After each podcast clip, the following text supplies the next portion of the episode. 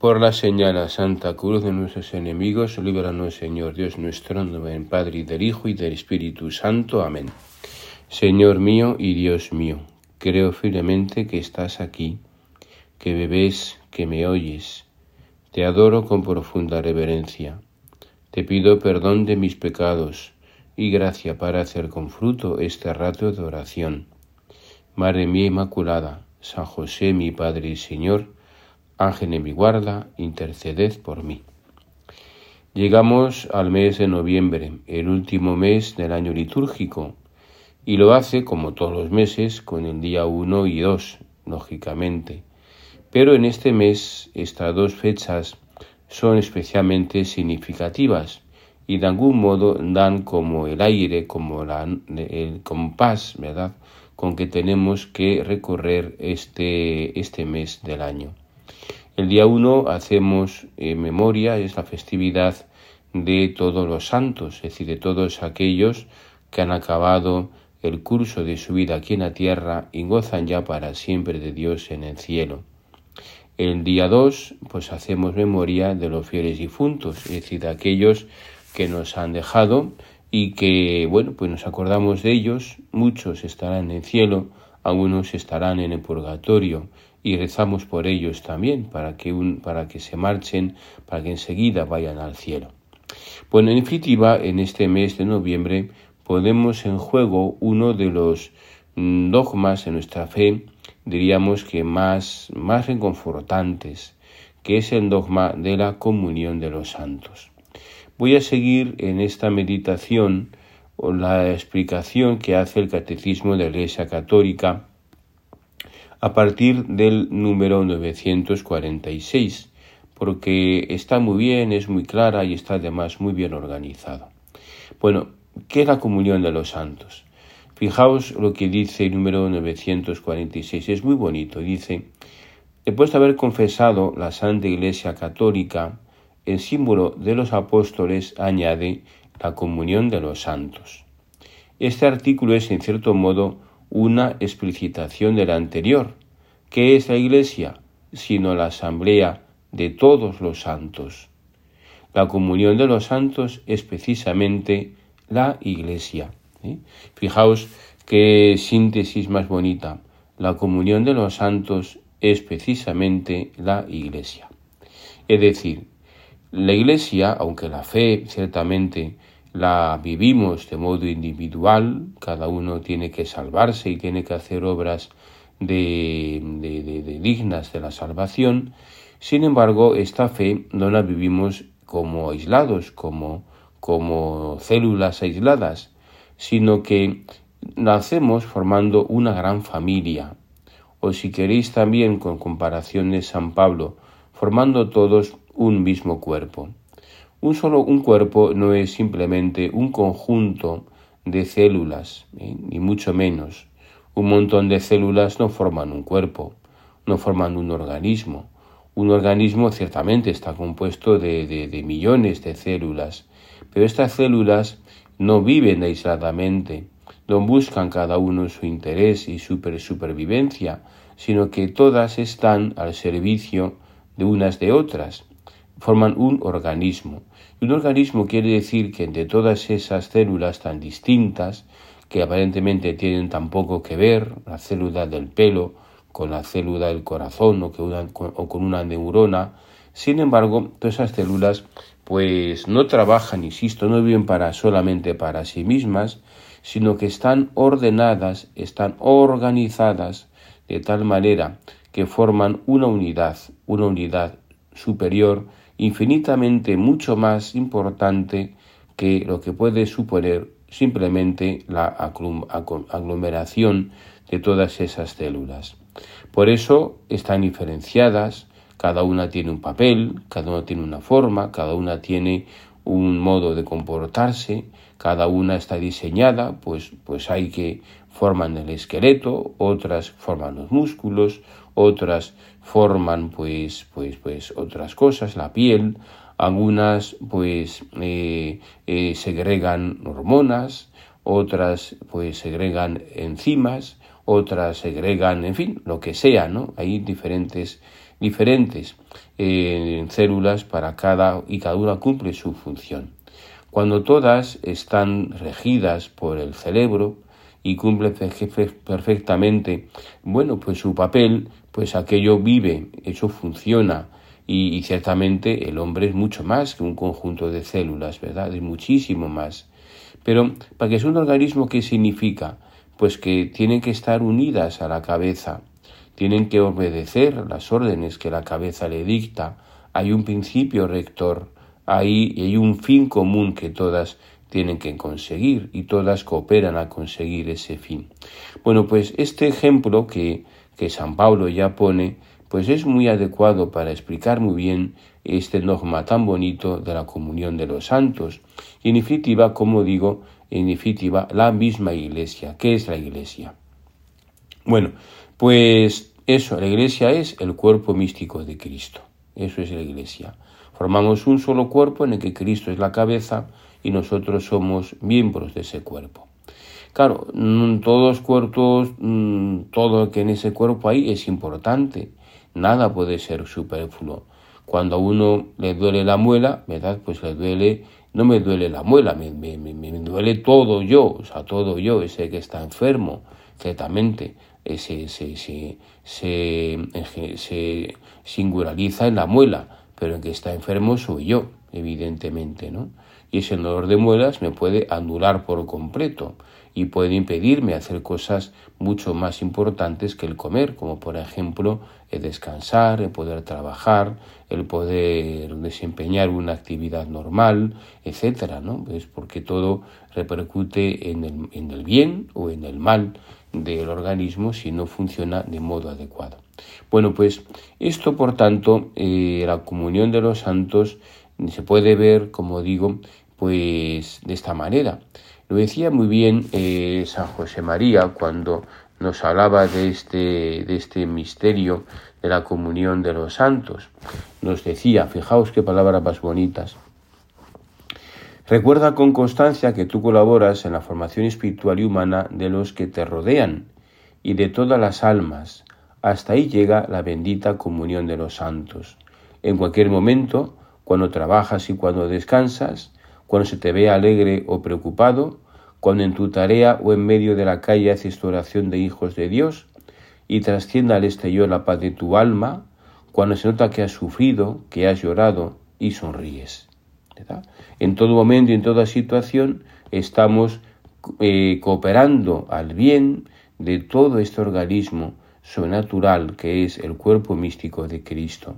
Por eso, fijaos qué bonito, nuestras acciones no solo se quedan en mí, tienen una trascendencia en los demás. No es igual que yo esté triste o que esté alegre, no es igual que yo me porte bien o me porte mal, no es lo mismo que haga el bien o que haga el mal. ¿no? En un caso construyo, en otro destruyo. Si hago el bien construyo, si hago el mal estoy destruyendo. Por eso nuestros actos todos tienen una repercusión muy grande en los demás. Bueno, no solamente eh, vivimos bien todos, ¿no? Cuando esa costumbre tan bonita que tenemos, ¿no? De, de pedir oraciones unos por otros, decir, oye, pues reza que mañana tengo un examen, por ejemplo, mañana tengo una prueba médica y es importante, mañana tengo una entrevista de trabajo, mañana es un importante para mí, pues mañana, no sé, me caso, mañana pues mm, tengo que hacer no sé qué, tengo un viaje, en fin, tengo que hablar con no sé cuántos, en fin, encomiéndame, reza por mí. Es una costumbre que todos hacemos y es muy bonito que sea así, porque nos estamos, nos estamos dando cuenta entonces y poniendo en juego este convencimiento de que estamos todos unidos y que las oraciones de uno llegan a nosotros. Bueno, pues en una ocasión, seguro que habéis visto, es un, es un pasaje, una, unas escenas muy bonitas. Eh, San José María se encontraba en Argentina el 26 de junio de 1974, es decir, un año antes de su marcha al cielo. Tuvo una tertulia muy grande, muy, con muchísima gente en el Coliseo de Buenos Aires.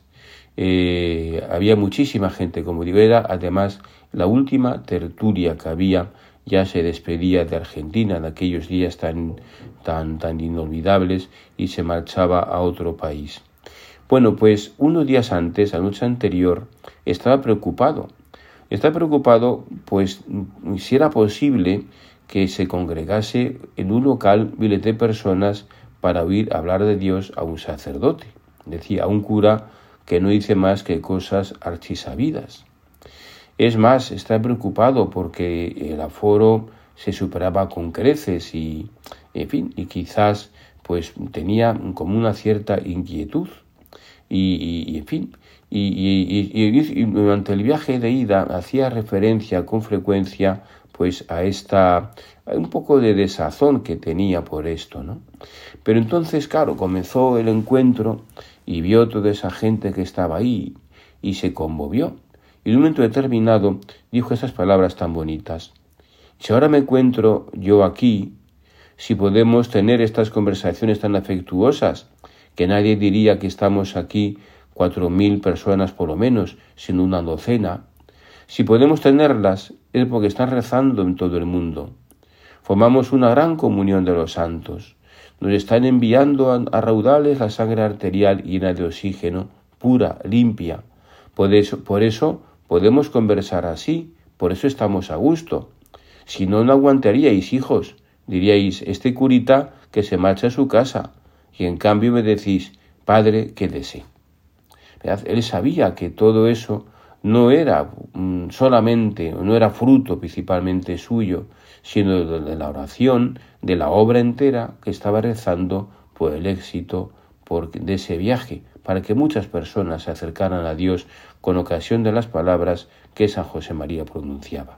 Bueno, esta comunión de los santos, siguiendo, volviendo un poquito al catecismo, se puede ver de dos maneras, ¿eh? en comunión de los bienes espirituales o bien comunión entre los santos, es decir, comunión espirituales, comunión de los santa, de las, de, de la santa, comunión de las cosas espirituales y comunión de las personas, de los santi, ¿no? Lo que se decía antiguamente santa santi, es decir, cuando comenzaba, cuando la misa, en primeros siglos de la Iglesia, cuando en la misa terminaba la primera parte de liturgia la palabra, que tenía pues una, una, una finalidad fundamentalmente formativa, ilustrativa de la palabra de Dios, de, los misterios de la Iglesia, a la que asistían también los catecúmenos, aquellos que estaban preparándose para recibir pues el bautismo. Después el diácono decía Santa Santi, es decir, las cosas santas para los santos. Y en ese momento los que no estaban bautizados abandonaban el templo porque aún no habían sido bautizados y por tanto no podían participar de esos bienes, de esas cosas santas que se iban a, que se iban ahí a, celebrar. Bueno, pues Santa Santi, las cosas santas para los santos. ¿Qué cosas santas son estas? Bueno, ¿qué, pues ¿qué, bienes espirituales son los que compartimos? Bueno, pues fundamentalmente los sacramentos, evidentemente, y de modo especialísimo la Eucaristía, como no podía ser de otra manera. Ahí estamos todos en Eucaristía. Fijaos qué bonito es dentro de la liturgia eucarística, hay un momento que se llama la segunda epíclesis. Epíclesis sabéis que significa invocación al Espíritu Santo. La primera es cuando el sacerdote extiende las manos sobre la ofrenda y pronuncia estas palabras, ¿no? Para que por la virtud del Espíritu Santo el pan y el vino se transformen en el cuerpo y la sangre de Cristo. La segunda sucede ya después de la consagración, cuando el pan ha sido ya eh, en el cuerpo de Cristo, el vino y su sangre, que dice eh, el sacerdote en el nuevo, invoca al obispo para que todos seamos un solo cuerpo y un solo espíritu. En ese momento, ¿verdad? Igual que eh, muchos granos de, de, de, trigo forman un solo pan, así también todos nosotros, que somos muchos, unidos, amasados por acción del Espíritu Santo, formamos un solo pan, un solo cuerpo, que es el cuerpo de Cristo.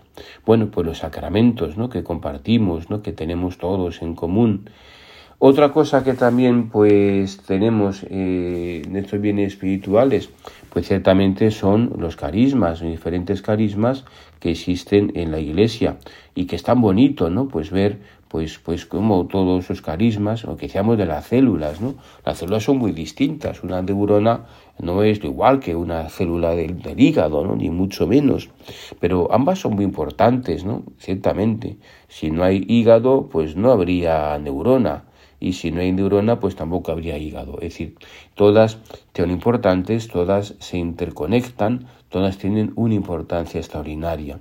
Bueno, pues la Iglesia también hay muchos carismas, gracias a Dios tenemos una diversidad de carismas tremendo, pues yo qué sé, desde las órdenes eh, religiosas tan, tan, tan, tan venerables, con tantos siglos de historia y que han dado, ¿verdad?, pues tanta gloria a la Iglesia, tenemos pues diferentes congregaciones que han surgido con el transcurso del tiempo, eh, las órdenes mendicantes, ¿no? que tanto bien han hecho, en fin, yo qué sé, pues luego todos los, carismas diversos que han aparecido en el siglo XX y siguen apareciendo también hoy en día, gracias a Dios. En fin, no nombro a ninguno para que no se quede ninguno en el tintero, pero pienso que a la vista de todos está, por supuesto, la obra, ¿no? En fin, cada uno con nuestros carismas, con nuestro modo de ser, con nuestras peculiaridades, que no tienen que ser ver nunca de separación, sino al revés, nunca puede ser, podemos, puede ser signo de separación, que hay diferentes maneras de vivir la vida de Cristo. La vida de Cristo es riquísima, la vida de Cristo es, en fin, inabarcable, cada uno lo vive según su espíritu, ¿no? Pero entre todos formamos como este mosaico maravilloso como estos hilos que se entrecruzan unos con otros que forman ese tapiz maravilloso. ¿no? es riqueza para la iglesia que haya diferentes carismas, diferentes cosas tan, tan distintas, ¿no? y al mismo tiempo todos unidos para hacer la iglesia, para acercar las almas a Dios. Por tanto, no, tenemos que estar, eso nos tiene que dar unirnos, a rezar mucho y a ver, y a ver de, con verdadera alegría, pues que un carisma, una institución, una organización o lo que sea, produzca muchos frutos de almas, de conversiones, de acercamiento a Dios, por supuesto, ¿no? Lejos de nosotros compararnos y decir, pues estos son así, nosotros somos asao, son mejores, somos mejores, somos peores, eh, lejos de nosotros las comparaciones, las comparaciones de verdad que siempre las carga el demonio, ¿eh? Toda comparación siempre es una, eh, la, la, la carga el demonio. Solo produce separación. Nada de compararnos, cada uno con su carisma, a vivirlo con, con entusiasmo, con alegría, alegrarnos unos a otros, eh, apoyarnos unos a otros, quiero decir, con nuestra oración y alegrarnos de que les vaya muy bien y ojalá les vaya a todos muy bien, ¿no? Cuanto más mejor, ¿no? Bueno, los carismas, ¿qué más? Los bienes, los bienes materiales también, claro, por la caridad. Es decir, nosotros tenemos cosas, pero esas cosas que tenemos no podemos gastarlas en nosotros mismos, eso es para todos, ¿no?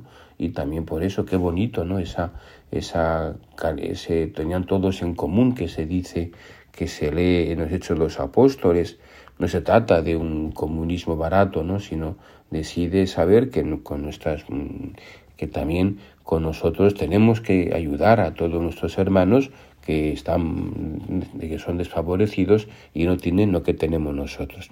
Y por último, pues una cosa que es la comunión de los santos, que es eh, de los de los santos entre las personas. La Iglesia la componen pues los santos en el cielo, los que están en el purgatorio y los que estamos en la tierra. Bueno, lo veíamos, ¿no? Los santos, todos santos, el día uno, los difuntos el día dos y nosotros. Y en Dios se da una comunión puramente maravillosa. Si los santos que están en el cielo son intercesores de nosotros ante, de nosotros ante Dios, acudimos a ellos. Son ejemplo de vida y son también intercesores ante Dios. Eh, y ellos piden por nosotros a Dios. Lo que están en el cielo posiblemente nuestros padres, nuestros seres queridos que nos han dejado y que ya gozan de Dios, pues son nuestros intercesores naturales. Eh, y, todos hemos notado, pienso yo, ¿no? acudir a un de estos mm, a nuestros padres o a estos que nos han dejado que están en el cielo, acudir a ellos y vemos cómo nos ayudan, que realmente, pues a veces no, pero mm, acabo, eso ya depende de si lo que pedimos es adecuado o no, y está en manos de Dios concederlo o no. Pero muchas veces notamos que son realmente intercesores ante Dios naturales nuestros, ¿no? Bueno, luego, pues las almas de purgatorio están en un estado realmente de indigencia, porque por ellos no puede merecer más, por sí mismo no puede merecer. Pero nosotros podemos apoyarlos con nuestra oración, con los sufragios que en este mes se hacen. Y que duda cabe que si nosotros con nuestros sufragios hemos conseguido sacar un alma del purgatorio, pues que cabe que luego él, esa alma, pues nos va a estar agradecido y también pues eh, nos, nos ayudará mucho en el cielo. ¿Cómo se articula esto? Pues no lo sabemos con seguridad. San José María decía una cosa, bueno, pues que puede servir. Decía, imaginaos que estas almas de purgatorio están como en fila, más cerca de la puerta de salida la que tiene menos que purgar y más lejos la que tiene más que purificar. Cuando rezamos por una alma de purgatorio, rezamos por todas, todas dan un paso al frente, ¿no? De tal manera que a todos les sirve. A lo que está en la puerta, pues ese ya se va al cielo. Y las otras todas, pues han dado un, paso al frente, ¿no? Bueno, es una manera gráfica quizás de, explicar este misterio que no sabemos exactamente cómo, cómo funciona, pero sí es, sí es convencimiento de la Iglesia que lo que ofrecemos por los difuntos les ayuda a la persona por la que pedimos y también por todos, ¿eh? porque si no también no sería justo ¿no? que una persona pobrecilla que se muere sola, abandonada de todos, pues que estuviera en purgatorio ahí hasta el fin de los tiempos, porque sencillamente nadie se acuerda de ella, no sería justo, ¿no? Pero en fin, todos, todos en purgatorio se sirven en nuestras oraciones, pero también se sirve aquella persona por la que pedimos si está en purgatorio. Bueno, y también pues podemos rezar unos por otros, lógicamente, ¿no? Y, es tan bonito que decíamos al principio, ¿no? Esta costumbre, oye, pues reza por mí, que tengo no sé qué, en fin, pues todo eso es maravilloso. Bueno, pues eso nos tiene que llevar, como decía, a dos cosas. Y ya con esto termino. Primero, a rezar unos por otros. Hay que pensar que no estamos nunca solos, nunca estamos solos.